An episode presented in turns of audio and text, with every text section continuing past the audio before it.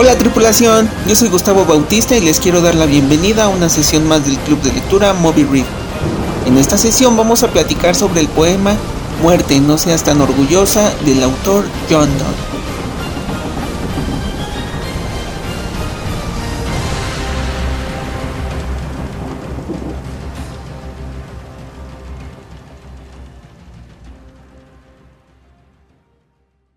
Bienvenidas, bienvenidos, bienvenides. Ya es lunes de sesión. Saludo a todas las personas que nos escuchan. Espero anden de lujo. ¿Ustedes cómo están? Club Bobby Reed, eh, bienvenidos. Aline, ¿cómo has estado? Hola, muy bien. Muchas gracias. Aquí regresando, resurgiendo. Eso es todo, como la ave fénix. Tocayo, ¿cómo estás? Bien, bien. Ahora sí que pasa rápido la semana bastante rápido.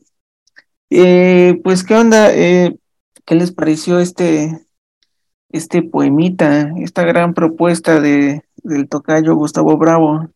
Pues a mí me gustó mucho. Siento que, es algo que, que, de lo que siento que hablar de la muerte a veces es como algo muy, pues en cierto punto a lo mejor, pues tétrico como tabú, siendo que finalmente es el destino al que todos vamos a llegar.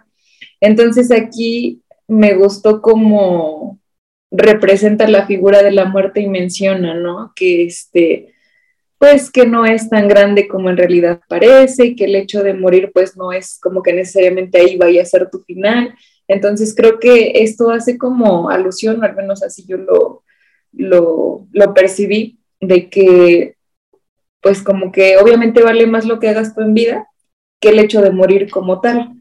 Entonces menciona esta cuestión de que eh, había, hay un fragmento que menciona que, que, no, que no va a poder matar a ese alguien quien está redactando el texto, que solamente va a ser la liberación de las almas. Entonces, pues yo lo percibo de esta forma en la que pues no, no es como que solo morir y ya, sino que también puede ser el inicio de muchas cosas. Y lo vemos con varios autores que hablamos aquí, ¿no?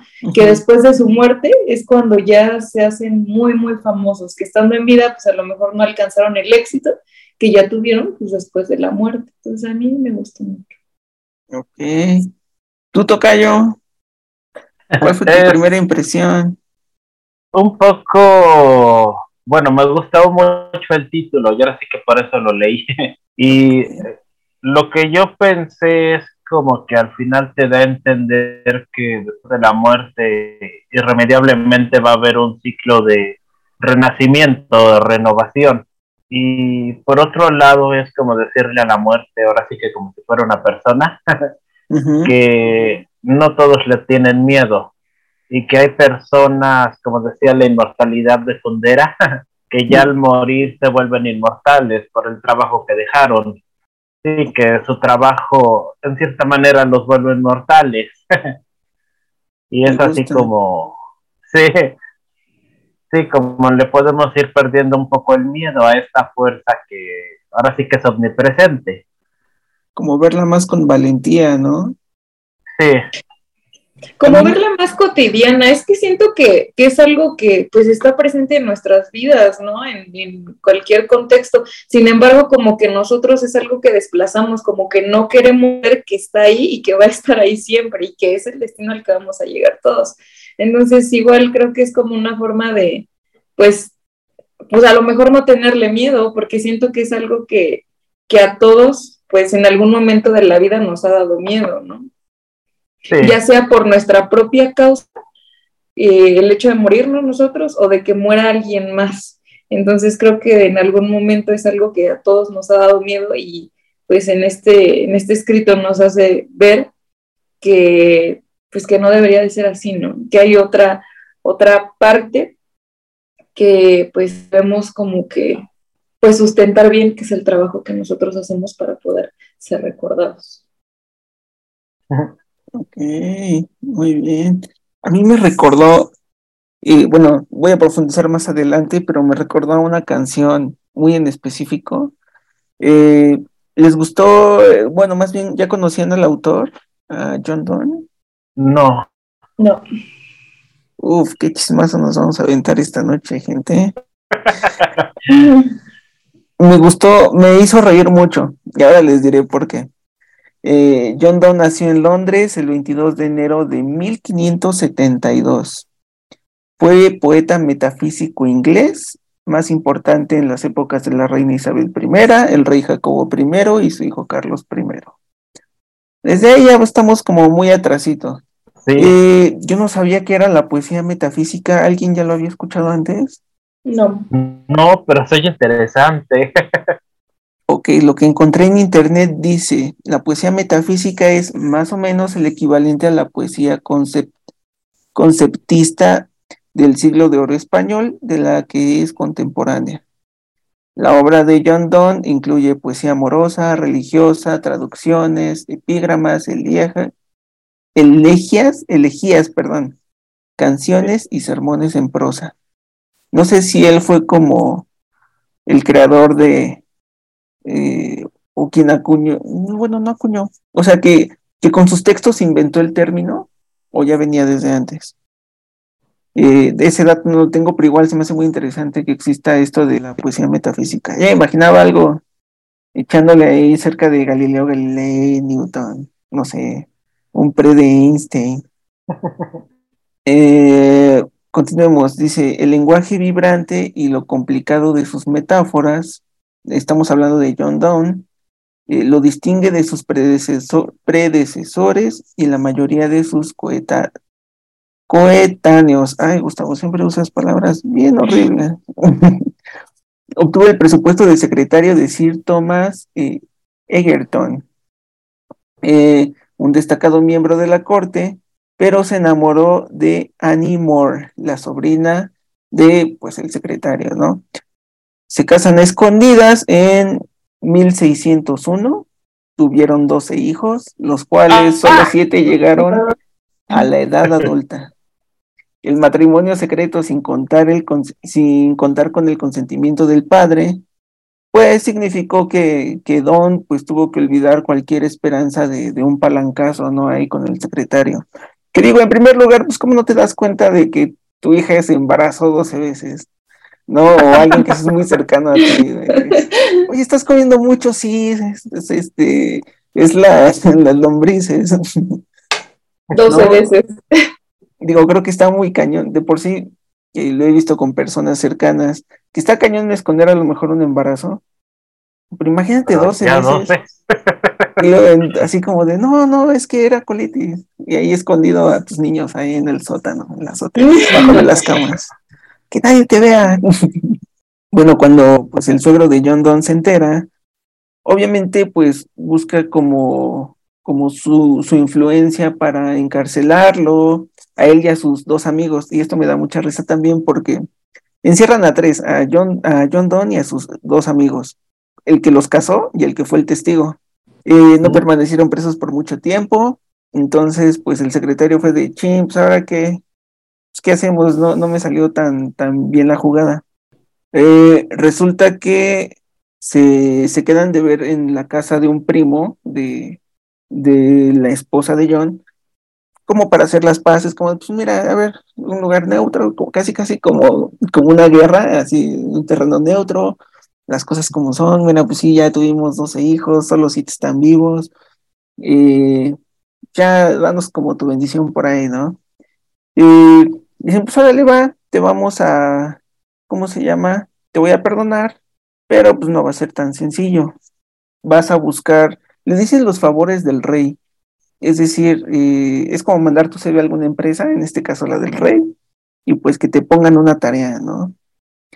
Eh, y ya estuvo así como de, pues bueno, eh, vamos a, a ver qué dice el rey, y empieza a escribir, digamos que en ese entonces, o por lo que entendí, escribías un texto y el rey decía, ah, pues mira, eres un buen pensador, pues igual y te designo la biblioteca real, o, o ve a enseñar a alguna escuela durante esa época escribió este, sus, le dicen aniversarios, como la, eh, escribe la anatomía del mundo y el progreso del alma.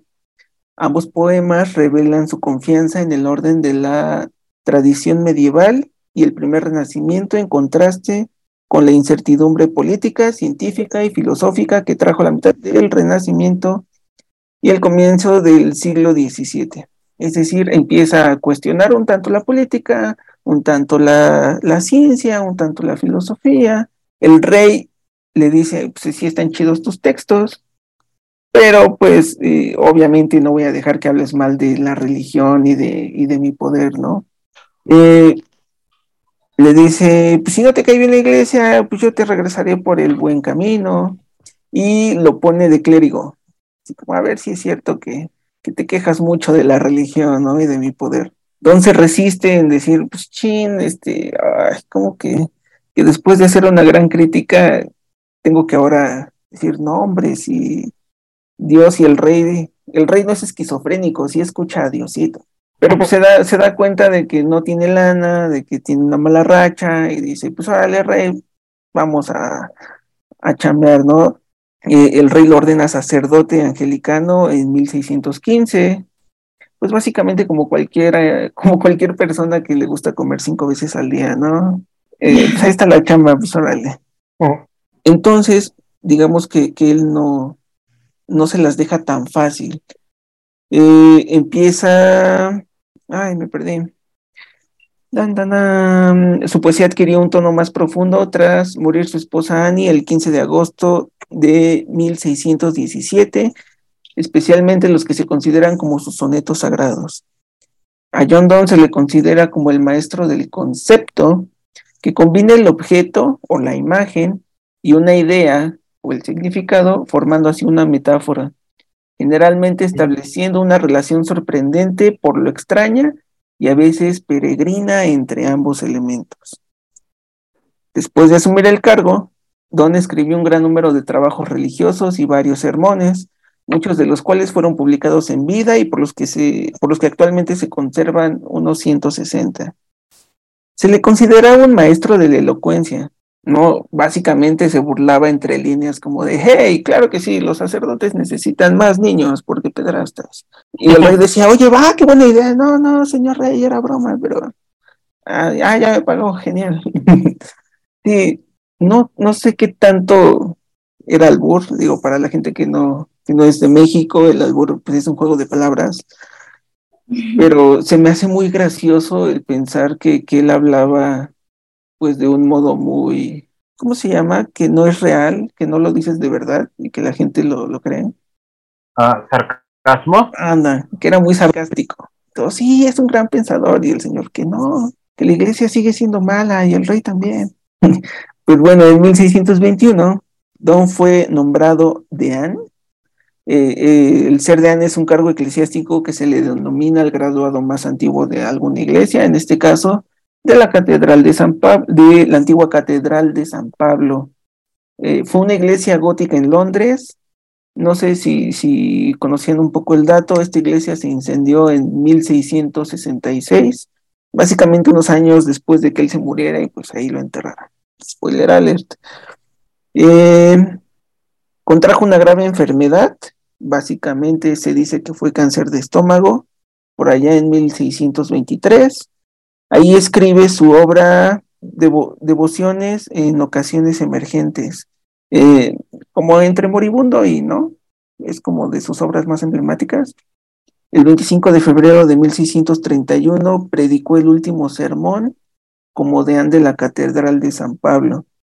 Eh, se le conoce como el duelo de la muerte, que sus oyentes lo interpretaron como el sermón de su propio funeral.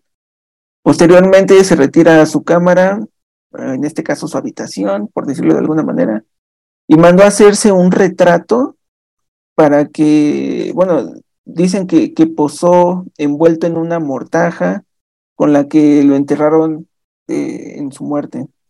Y su cuadro, pues está, digamos, enterraron también su, su, no, desconozco, creo que su, la pintura está en su tumba o en algún museo, quiero pensar, eh, lo entierran con su mantita con la que posó el 31 de marzo de 1631 a los 59 años.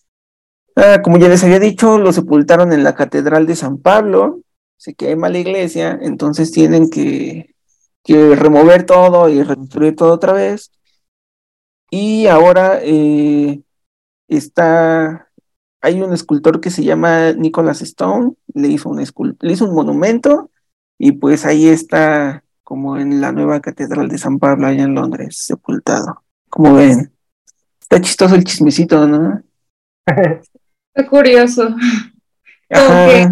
una vida muy, pues a lo mejor una excéntrica, pero sí curiosa. Sí, como de, ay, vamos a burlarnos de la religión. Claro, vas a trabajar ahora para el rey como clérigo. Pero tienes doce hijos. Siete. Cinco se me murieron. Cinco no llegaron a la vida adulta. Vamos a esconder críticas en mis libros como pude esconder a mis hijos. Claro que sí. Doce veces. Ahora, con este contexto, pues, ¿qué les parecieron las imágenes? Eh, ¿Tenían expectativa? Y háblenme sobre qué, digo, entiendo que cuando es una traducción es un poco difícil hablar del ritmo del poema, pero platíquenme qué les pareció, quién dijo yo. Pues es un poco comprensible, ¿no? La forma de que, lo que tú mismo mencionabas, ¿no? Que a lo mejor este, incluso él se manejaba mucho con sarcasmo o a lo mejor hasta incluso, no sé, de, alburo, doble sentido. Y, es comprensible que a lo mejor de esa misma forma haya querido como plasmar su idea o la idea que él tenía en ese momento sobre lo que es la muerte, ¿no? Porque pues finalmente aquí a lo mejor si no hace como tal una sátira, nos hace como ver que no es algo tan grave como lo que como lo que se piensa, ¿no? Entonces, este, Digo, en este momento de la historia y aún en nuestros días, como les decía hace rato, pues es algo que sigue causando como miedo, como que pues obviamente nadie ha muerto y ha regresado para decirnos cómo es, cómo va a ser, o si ya nunca va a pasar algo más, más que tu muerte ya y se acabó, ¿no? Entonces, este, pues sí creo que lo que él quiso plasmar aquí fue precisamente eso, tratar de hacernos ver que no es algo pues tan importante o tan grande como lo hacemos ver. Finalmente creo que lo que debería preocuparnos pues es el, presente, que pues a veces no, no nos damos cuenta de eso. Ok. Eh, ¿Realizaste algún arte o algo que quieras agregar? ¿Estabas buena? ¿Escuchabas música? No, estaba terminando de hacer unas listas de mi trabajo y lo leí, entonces, este, como a veces sí llegamos a leer cosas un poquito más, pues, antiguas y tienen como arcaísmos que a veces está un poquito complicado de entender. Dije, ojalá no sea uno de esos poemas. Entonces, pues no, ya cuando lo leí me, me, agradó y pues la, pasé bien leyéndolo. No me esperaba que, que fuera así y pues me gustó. ¿Lo propusiste tú o el otro Gustavo? Eh, Gustavo Bravo. Ah, yo pensé que lo habías propuesto tú. Siento que es muy de tu estilo. Entonces, este, cuando hasta se me hizo curioso que pusieras una propuesta de Gustavo y yo, ¿ok? De Gustavo Entonces, Gustavo. De Gustavo para Gustavo. Entonces siento que es muy tu estilo. Entonces, pues sí, me, me gustó. Aparte siento que ese tipo de escritos como que, pues como que siempre causan curiosidad, morbo, lo que tú quieras. y porque no hay muchos escritos de ese tipo, entonces pues sí me, me gustó, me la pasé bien leyéndolo. Ok, excelente. Tú, Gus, platícanos. ¿Qué te pareció ah, ya con, ese chismecito? Pues sí, creo que ya, ya se arregló.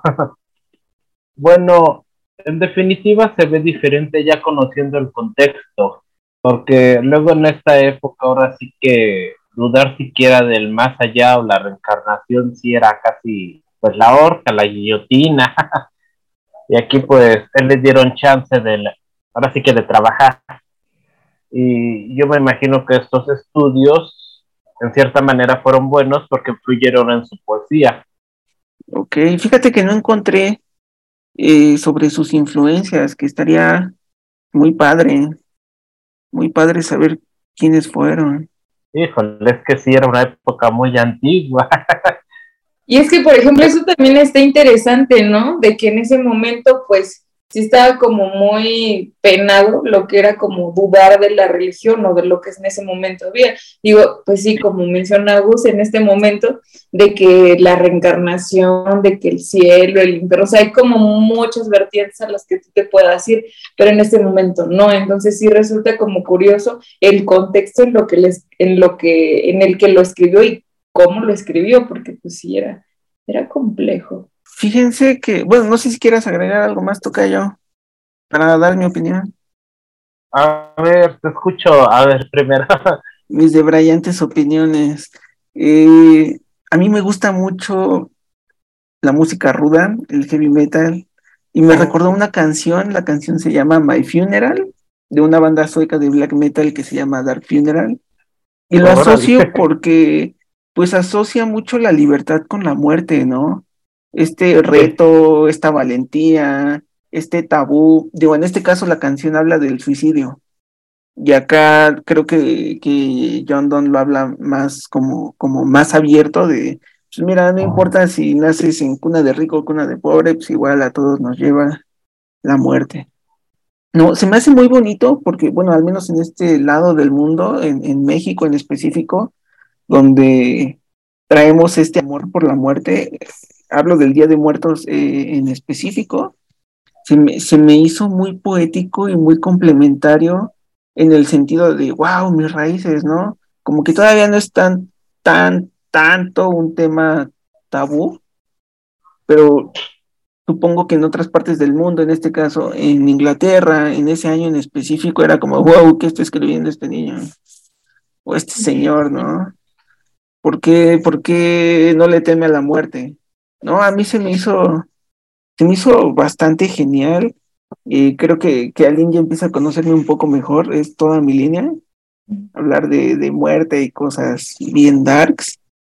Y me gusta cómo cierra, ¿no? En esta parte que dice, después de un breve sueño, despertaremos eternamente y la muerte ya no existirá. Muerte, tú morirás.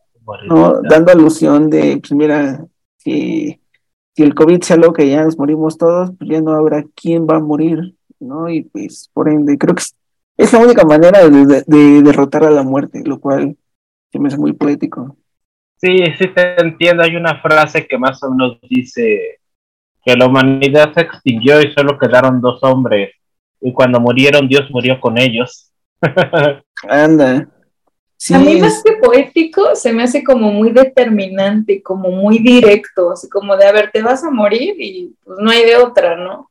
Entonces, este, pues ya, eh, pues te lo dice directamente. Siento que a veces cuando se hablan de otros escritores referentes, como que la muerte, como que siento que es más tenue, ¿no? Como que lo asocian con el cielo, con cosas bonitas, como que con el descanso.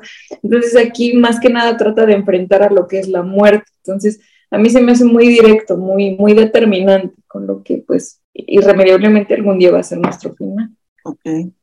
Y, y yo inclusive encuentro, no sé si llamarlo un poco de humor, ¿no? Eh, como decías, por lo menos en México también, pues eh, hay gente que venera y le dice Santa Muerte, ¿no? Porque, wow, mm. es una gran eminencia. Y aquí la parte graciosa es como, pues mira, tienes mucha chamba, ¿no? Tienes que estar atrás de un rey como un gato, tienes que estar, este, ah, dice, pues, eh, y si eres esclava del destino, del azar, de los reyes y de los desesperados, ¿no? Así como, pues, mija, ¿cuántos se mueren al día, en el mismo oh. minuto, en el mismo segundo? No tienes ni un respiro, como que tú me vas a, ganar, ¿no? Eh, insisto, esta parte que veo de reto, como de, pues, mira, muerte, o sea, Así que digas libre, libre eres, pues no, eh, es el trabajo más explotado que, que puede haber en este plano. Entonces creo que por ahí va la, la jiribilla o el juego de palabras de, de John Donne, ¿no? Lo cual, digo, antes del chisme, dije, wow, ¿qué es esto? No, se me hace muy profundo y ahorita se me hace una crítica muy graciosa, pero no dejo, no dejo de verlo como, ah, qué hermoso, ¿no? Qué hermoso escribe, eh, qué fácil de entender me, fue, digo, ha, habido otros poemas que, hemos leído y digo, chin, me, costó un poquito y lo releí, lo releí. Este, comparto la idea con, con Aline de, wow, se me fue muy rápido, lo disfruté, lo leí dos veces, pero esta vez no porque no lo entendiera, sino porque me gustó muchísimo. ¿Ibas a decir algo, Tocayo? No, No, es que ahora sí que pienso un poco en todo esto, como si estuviera adelantado a su época. Como muy revolucionario, como muy liberal su pensamiento, pues en función como que a todo lo que nosotros ya analizamos, ¿no? De que la situación en ese momento de la historia era complicada y pues más en este sentido de, pues de la religión, ¿no? Entonces, sí, como que que incluso alguien pensar este tipo de cosas, pues ya era algo muy grande, entonces que él todavía pues las plasmara, pues sí es algo como muy revolucionario. Claro, y, digo, creo que a diferencia de lo que estamos viviendo aquí y ahora, pues el acceso a la información, ¿no? Digo, tengo entendido que me gusta mucho esta, esta frase o, o este chiste que llegué a escuchar alguna vez, que decían, ah, es que el rey está esquizofrénico, ¿no? Es que habla con Dios, ¿no? cuando no se sabía que era la esquizofrenia o podías tener acceso a, otro tipo de libros, ¿no? Como hoy Internet no lo brinda. Entonces creo que muchas críticas van por ahí, ¿no? El, yo pensé que, que sí hablaba con Dios, ¿no? O yo pensé que la muerte era esto, pero resultó ser aquello. Y parte de la incertidumbre creo que es lo que enriquece cualquier texto, ¿no? El qué va a pasar, ¿no? Y, y hablar de la muerte Creo que es un tema muy, muy amplio. Eh, y es muy gracioso porque a la vez pues, la muerte es muy corta, ¿no? O sea, como en, un ratito, o sea, te lleva.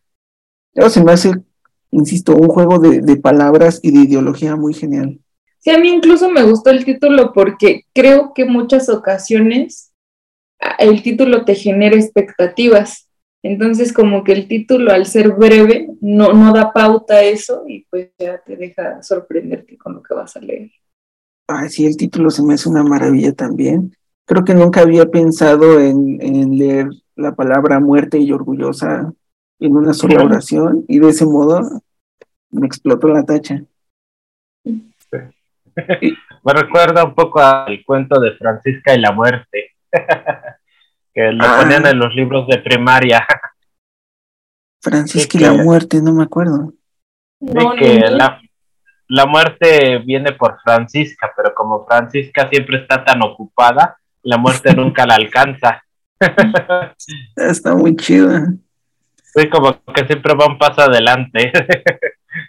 Ah, se me hace un cuentazo genial, que igual podemos leer en alguna de las siguientes sesiones. Eh, para ir cerrando, chicas, chicos, chiques, ¿leerían más poesía de John Donne? Sí, sí, sí, sí, indudablemente sí. Ok, totalmente de acuerdo. Eh, ¿Qué otra pregunta hacemos? Si les invita un trago, un café, ¿irían sí, no y por qué?